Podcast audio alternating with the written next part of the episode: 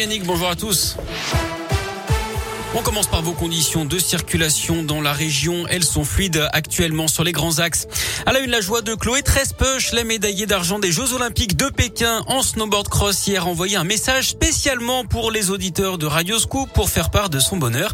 Elle qui vit et travaille dans la région, à Lyon, quand elle n'est pas sur les pistes, savoure cette médaille remportée hier matin et elle ne compte pas s'arrêter là. Écoutez-la. C'est un rêve qui devient euh, réalité. C'est beaucoup de travail après euh, l'échec de, de Pyeongchang.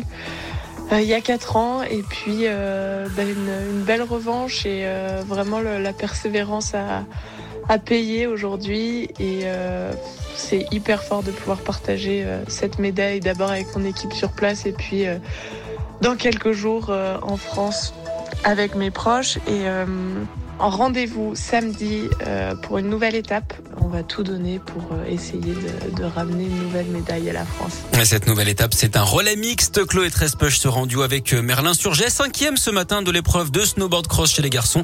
Le principe est simple. Hein. Dès que la relayeuse a franchi la ligne d'arrivée, ça ouvre le portique de départ du relayeur.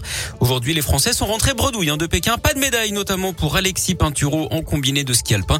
Il a chuté lors du slalom après s'être raté dans la descente. C'est le convoi de la honte et de l'égoïsme. Les mots ce matin de Clément Beaune, le secrétaire d'État chargé des affaires européennes, alors que les convois de la liberté débarquent aujourd'hui dans la région. Inspirés d'un mouvement né ces dernières semaines au Canada, ils sont partis hier de Nice, notamment direction Lyon ce soir, puis Paris et Bruxelles.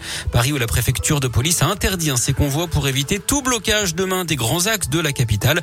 À l'intérieur, on retrouve des antivax, des antipasses, mais aussi de revendications portant sur le pouvoir d'achat et le prix des carburants. À ce propos d'ailleurs, Total annonce ce matin un bénéfice net gigantesque pour l'an dernier, 14 milliards d'euros.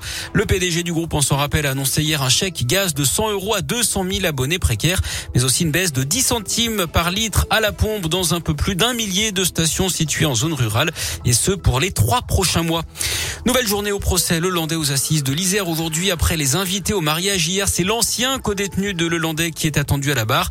C'est à lui que Le Landais aurait avoué qu'il avait violé la petite Smaïlis. Dans l'actu local également, cette réunion publique samedi matin à Sainte-Catherine dans les monts du Lyonnais. Ça fait suite aux accusations d'agression sexuelle de la Bérib sur une cinquantaine d'enfants dans les années 70-80. L'objectif de cette réunion, c'est de permettre aux victimes de se libérer par la parole. Autre sujet abordé, le retrait des vitraux de l'église de Sainte-Catherine où figurent des dessins du Père mais aussi à l'éventualité de porter une action collective. Blackout en Saône-et-Loire, près de 3000 foyers privés d'internet et de téléphone fixe en ce moment au sud de Mâcon à cause d'une coupure de câble. Une intervention est prévue dans les prochaines heures. Et puis le rugby, on sait quand le match Clermont-Bordeaux sera rejoué. Ce sera le dimanche 13 mars à partir de 21h05. C'est tout bon